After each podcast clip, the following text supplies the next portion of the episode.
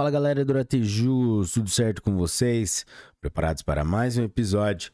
Hoje, nosso convidado especial é o informativo número 766 Superior Tribunal de Justiça e seus destaques, que foi publicado dia 14 de março de 2023. Galera, antes de começarmos, vamos para a nossa formalidade, nossa liturgia de deixar o seu like, se inscrever no canal, ativar o sininho para receber as notificações, compartilhar com seus melhores amigos, dar estrelinhas aí pra gente no Spotify e deixar o seu like é muito importante pra gente, galera, senão a gente vai parar de gravar, hein? Vamos lá? Direito Administrativo. Tema: Conselho Regional de Educação Física. Instrutor de tênis. Inscrição. Desnecessidade.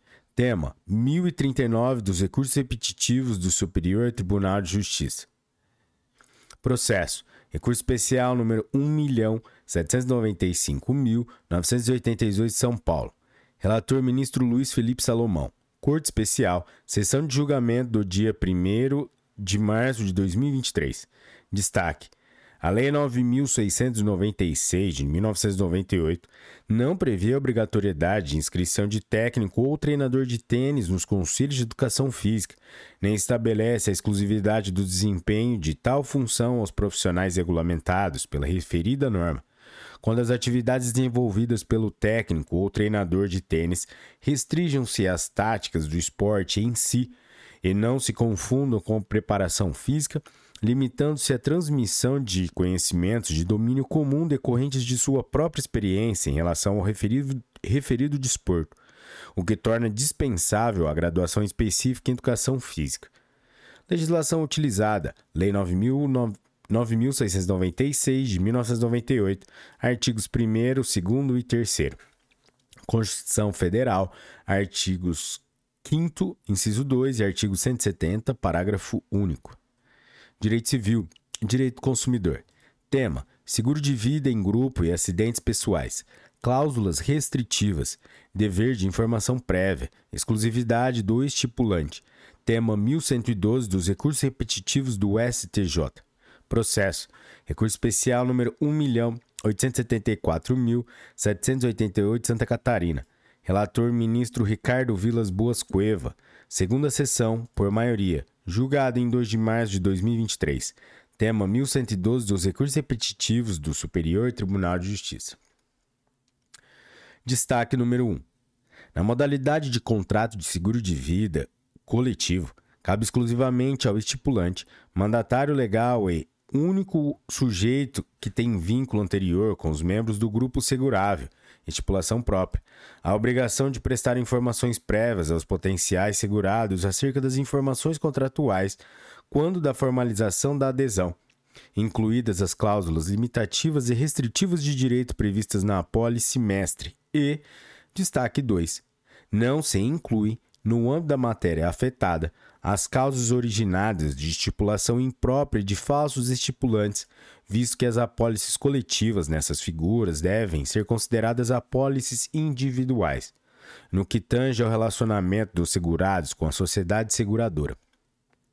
Legislação utilizada, o Decreto-Lei nº 73 de 1966, artigo 21, parágrafo 2 Circular da SUSEP número 667 de 2022, artigo 8 Código Civil 801, parágrafo 1 Resolução do Conselho do CNSP, número 434 de 2021, artigo 2 3 e 10, inciso 3. Resolução CNSP número 382 de 2020, artigo 2 inciso 8, a linha B, artigo 3 caput e parágrafo 1 inciso 5, 6 e 7. 6 e 8. Direito Civil. Tema: Vazamento de dados pessoais. Dados comuns e sensíveis. Dano moral presumido. Impossibilidade. Processo. Recurso especial número 1.844.690 do Ceará. Relator ministro Ricardo Vilas Boas Cueva. Terceira turma por unanimidade. Julgado em 14 de fevereiro de 2023. Destaque: o vazamento de dados pessoais não gera dano moral presumido. Galera, a gente resolveu colocar aqui as informações de inteiro teor desse julgado porque o destaque está muito sucinto. Trata-se, na origem, de ação de indenização ajuizada por pessoa idosa contra a concessionária de energia elétrica, pleiteando indenização por danos morais decorrentes de vazamento e acesso, por terceiros, de dados pessoais. O artigo 5, inciso 2, da Lei Geral de Proteção de Dados, LGPD, dispõe de forma expressa quais dados podem ser considerados sensíveis e, devido a essa condição, exigir tratamento diferenciado previsto em artigos específicos, os dados de natureza comum, pessoais, mas não íntimos, passíveis apenas de identificação da pessoa natural, não podem ser classificados como sensíveis. Os dados objeto da LID são aqueles que se fornecem em qualquer cadastro, inclusive nos sites consultados no dia a dia, não sendo, portanto, acobertados por sigilo, e o conhecimento por terceiro em nada violaria o direito de personalidade da recorrida o vazamento de dados pessoais. A despeito de se tratar de falha indesejável no tratamento de dados de pessoa natural por pessoa jurídica, não tem o condão, por si só, de gerar dano moral indenizável. Ou seja, o dano moral não é presumido, sendo necessário que o titular dos dados comprove eventual dano decorrente da exposição dessas informações. Diferente seria se, de fato, estivéssemos diante de vazamento de dados sensíveis, que dizem respeito à intimidade da pessoa natural. A legislação utilizada aqui, galera, é a Lei 13.709 de 2018, seu artigo 5, inciso 2. Direito Civil. Tema: Contrato de compra e venda de imóvel, rescisão contratual, cláusula penal compensatória, pagamento em montante único, taxa de ocupação do imóvel, cumulação, possibilidade. Processo. Recurso especial número 2 milhões 24.829 de Santa Catarina. Relatora ministra Nancy Andrighi. Terceira turma, por unanimidade. Julgada em 7 de março de 2023. Destaque. É possível a acumulação de acumulação da multa fixada em cláusula penal compensatória em montante único com a taxa de ocupação na hipótese de extinção de contrato de compra e venda de imóvel por culpa do comprador. Legislação: Código Civil, artigo 394, Código Civil, artigo 389. Direito Civil, Direito Processual Civil, tema: julgamento não unânime do recurso de apelação de posterior unanimidade no julgamento dos respectivos embargos de declaração. Artigo 942, caput do Código de Processo Civil. Técnica de ampliação do colegiado, inobservância, nulidade. Processo. Processo em segredo de justiça. Relator ministro Paulo de Tarso Sanseverino. Terceira turma, por maioria. Julgado em 7 de março de 2023. Destaque. O julgamento dos embargos de declaração, quando opostos contra acórdão proferido pelo órgão em composição ampliada, deve observar ao mesmo quórum ampliado, sob pena de o um entendimento lançado, antes minoritário, poder sagrar-se vencedor. Legislação utilizada aqui é o Código de Processo Civil, artigo 942. Direito Processual Civil. Tema: Execução Fiscal. Fazenda Pública Estadual. Exceção de pré-executividade. Acolhimento parcial. Honorários advocatícios. Cabimento. Dispensa prevista na Lei 10.522 de 2002. Inaplicabilidade. Processo. Recurso especial 2 milhões 37.693 de Goiás. Relator ministro Gurgel de Faria. Primeira turma por unanimidade. Julgado em 7 de março de 2023. Destaque: a norma contida no artigo 19, parágrafo 1, inciso 1 da Lei 10.522 de 2002, que dispensa o pagamento de honorários advocatícios na hipótese de o exequente reconhecer a procedência do pedido veiculado pelo devedor em embargo de execução fiscal ou em exceção de pré-executividade, é dirigida exclusivamente à Fazenda Nacional, não sendo aplicável no âmbito de execução fiscal ajuizada por Fazenda Pública Estadual. Legislação: Código de Processo Civil de 2015, artigo 90. Código de Processo Civil de 1973, artigo 20, parágrafo 4. Constituição Federal, artigo 22, inciso 1. E Lei 10.522, de 2002, artigo 19, parágrafo 1, inciso 1. Direito Penal, Direito Processual Penal. Tema: Audiência do artigo 16 da Lei 11.340, Lei Maria da Penha. Realização: necessidade de prévia manifestação do desejo da vítima de se retratar, designação de ofício pelo magistrado, impossibilidade. Tema 1167 dos recursos repetitivos do Superior Tribunal de Justiça. Processo. Recurso especial número 1.977.547 de Minas Gerais. Relator ministro Reinaldo Soares da Fonseca. Terceira sessão, por unanimidade. Julgado em 8 de março de 2023. Tema 1167 dos recursos repetitivos do STJ. Destaque: a audiência prevista no artigo 16 da Lei 11.340 de 2006 tem por objetivo confirmar a retratação, não a representação, e não pode ser designada de ofício pelo juiz. Sua realização somente é necessária caso haja manifestação do, do desejo da vítima de se retratar trazida aos autos antes do recebimento da denúncia.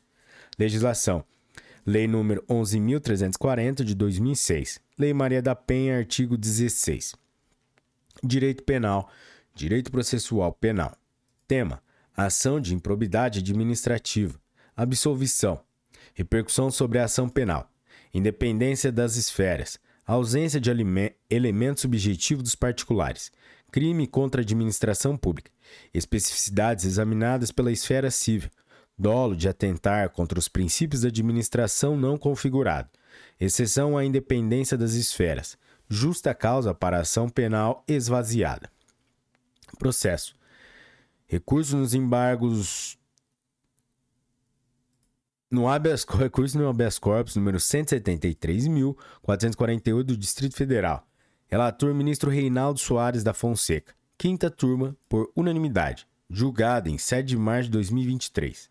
Destaque: a absolvição na ação de improbidade administrativa, em virtude da ausência de dolo e da ausência de obtenção de vantagem indevida, esvazia a justa causa para manutenção da ação penal.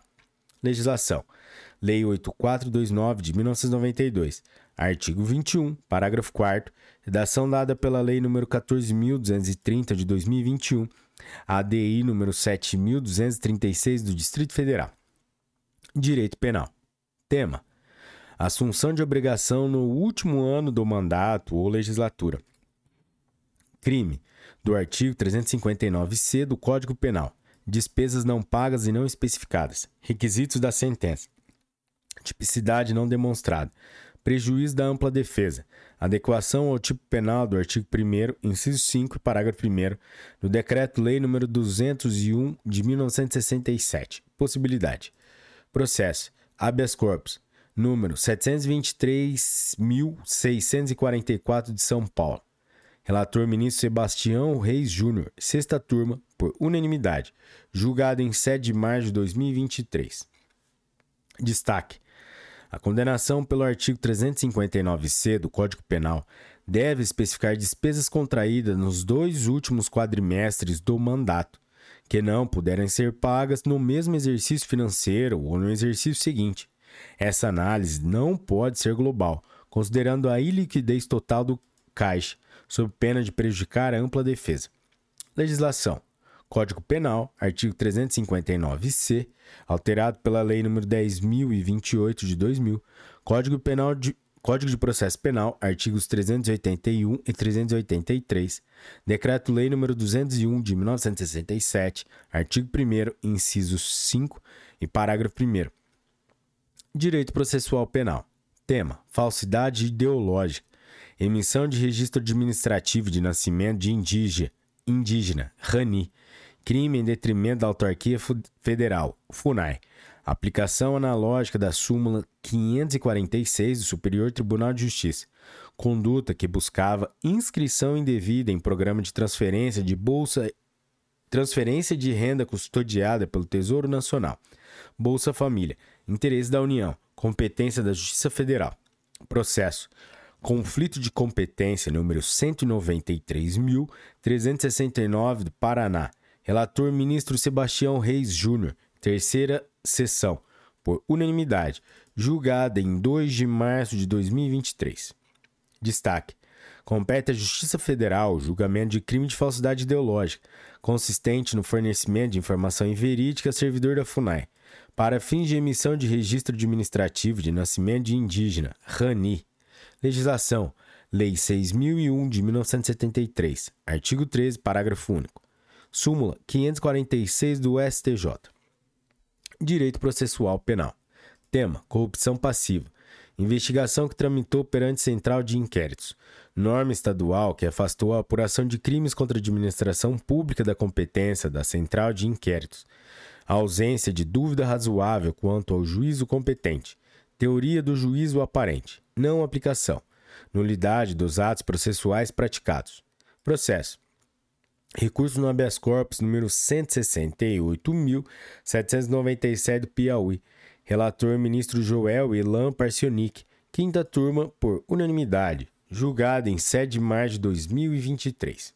Destaque: havendo norma estadual que expressamente institui ressalvas à apuração de determinados delitos pela Central de Inquéritos, afasta-se a aplicação da teoria do juízo aparente na convalidação dos atos processuais em razão da ausência de dúvida razoável no tocante ao órgão judiciário competente. Legislação: Código de Processo Penal, artigos 564, inciso 1 e 567. Direito Processual Penal. Tema: Acordo de Não Persecução Penal, ANPP, artigo 28-A do Código de Processo Penal. Recusa de oferecimento pelo Ministério Público, intimação do acusado para fins do parágrafo 14 do artigo 28 do Código de Processo Penal. Não obrigatoriedade, inexistência de previsão legal, rejeição da denúncia, erro em procedendo. Processo. Recurso especial número 2.024.000 381 Tocantins. Relator ministro Jesuíno Risato, desembargador convocado do TJDFT. Sexta turma, por unanimidade, julgado em 7 de março de 2023. Destaque: por ausência de previsão legal, o Ministério Público não é obrigado a notificar o investigado acerca da proposta do acordo de não persecução penal. Legislação: Código de Processo Penal, artigo 28-A, parágrafo 14 e artigo 28 caput. Direito processual penal, direito da criança e do adolescente. Tema: Estatuto da Criança e do Adolescente, ECA. Apuração de atos infracionais. Momento da oitiva do representado. Último ato de instrução. Recentes precedentes do STF, mudança do entendimento do STJ, adequação, prevalência do artigo 400 CPP sobre regramento, regramento especial Artigo 184 do ECA. Proibição de tratamento mais gravoso ao adolescente. Processo. Processo em segredo de justiça. Relatora ministra Laurita Vaz. Sexta turma, por unanimidade. Julgado em 28 de fevereiro de 2023. Destaque. A oitiva do representado deve ser o último ato da instrução no procedimento de apuração do, de ato infracional. Legislação. Código de Processo Penal, artigo 394 e 400. Lei 8069 de 1990. Estatuto da Criança e do Adolescente, artigos 108 e 184. Lei 12.594 de 2012.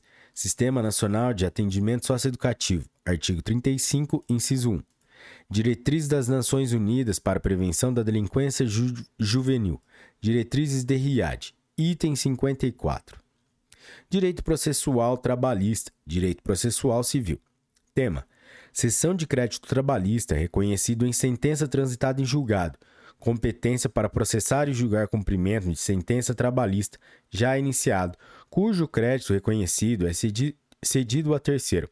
Competência da Justiça Trabalhista. Processo: Conflito de competência número 162.902 de São Paulo. Relator: Ministro Marco Aurélio Belize, segunda sessão. Por unanimidade. Julgada em 2 de março de 2023. Destaque: é competência da Justiça Trabalhista processar e julgar o cumprimento de sentença por ela proferida, ainda que tenha ocorrido a cessão a terceiro da titularidade do crédito nela reconhecido. Legislação: Lei 14.112 de 2020, Código de Processo Civil, artigo 43, Código de Processo Civil, Artigo 778, inciso 3. Direito tributário. Tema: Imposto de renda retido na fonte, IRPF. Imposto de renda pessoa jurídica, IRPJ. Contribuição social sobre o lucro líquido, CSLL. Rendimento de aplicações financeiras e variações patrimoniais decorrentes de, concessão, de correção monetária. Incidência. Tema 1160 do STJ.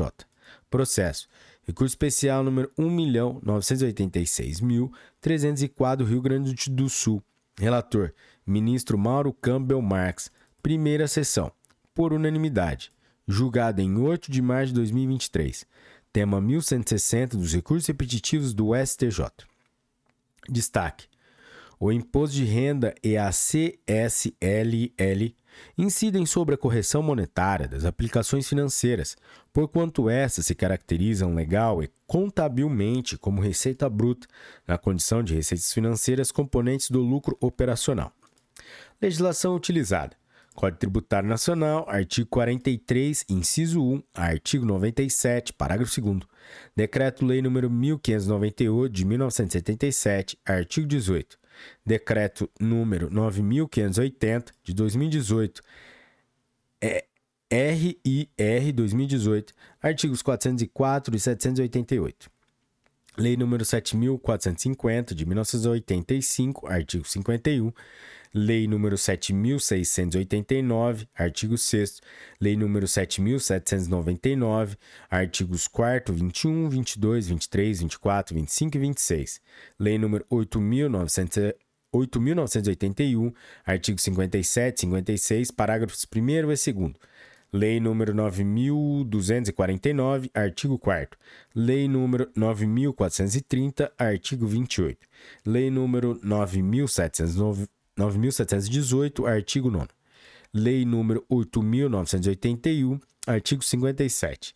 Lei 9.430, artigo 28. Decreto número 9.580, artigos 404 e 788. Direito previdenciário. Direito processual civil. Tema: Honorários advocatícios em ação previdenciária. Súmula número 111 do STJ verbete continua aplicável após a vigência do Código de Processo Civil de 2015. Tema: 1105 dos recursos repetitivos do STJ. Processo: Recurso especial número 1.880.529 de São Paulo. Relator ministro Sérgio Cuquina. Primeira sessão. Por maioria, julgado em 8 de março de 2023. Tema do recurso repetitivo número 1105. Destaque: continua eficaz e aplicável o conteúdo da súmula número 111 do STJ, modificado em 2006, mesmo após a vigência do Código de Processo Civil de 2015, no que tange a fixação de honorários advocatícios. Legislação: Código de Processo Civil, artigo 85, parágrafos 3 e 4, inciso 2. Galera, chegamos ao final de mais um episódio e hoje é, Terminamos os destaques do informativo número 766 Superior Tribunal de Justiça, publicado dia 14 de março de 2023. Se você chegou até aqui e curtiu esse conteúdo, deixe o seu like, que é muito importante pra gente e a gente vai gravar cada vez mais. E é isso aí, galera. Um forte abraço, bons estudos e tchau!